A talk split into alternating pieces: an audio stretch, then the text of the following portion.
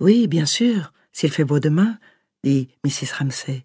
Mais il faudra se lever au chant du coq, ajouta-t-elle. Ces paroles apportèrent à son fils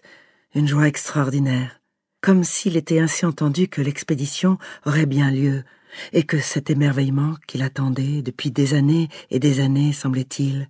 se trouvait maintenant, après l'obscurité d'une nuit et une journée de bateau, enfin à portée de main. Comme il appartenait déjà, même à l'âge de six ans, à la grande tribu de ceux qui sont incapables de nettement cloisonner leurs sentiments et qui ne peuvent s'empêcher de laisser des projets futurs, avec leur joie et leur peine, brouiller la réalité du moment présent, et dans la mesure où pour ces personnes, même à la prime enfance, la moindre rotation de la roue des sensations a le pouvoir de cristalliser et de figer l'instant sur lequel repose la tristesse ou l'illumination. James Ramsay, assis par terre et occupé à découper des images dans le catalogue illustré des Army and Navy Stores, investit celle d'un réfrigérateur, tandis que sa mère parlait d'une sorte d'extase céleste. L'image fut soudain auréolée de joie. La brouette, la tondeuse à gazon, le frémissement des peupliers,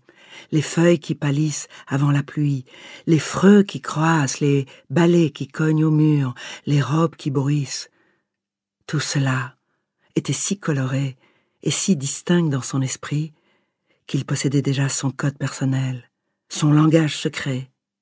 bien qu'il parût incarner la figure d'une sévérité inflexible et absolue, avec son grand front et ses yeux bleus au regard farouche, à la sincérité et à la pureté impeccable qui s'assombrissait légèrement devant la fragilité humaine, si bien que sa mère,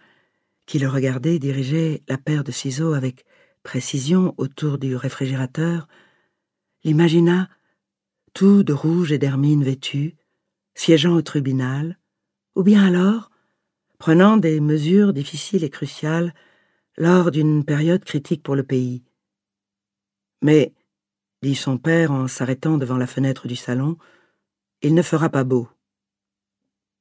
Aurait-il eu à sa portée une hache, un tisonnier, ou toute arme susceptible de transpercer la poitrine de son père et de le tuer là et sur le champ, James s'en serait emparé.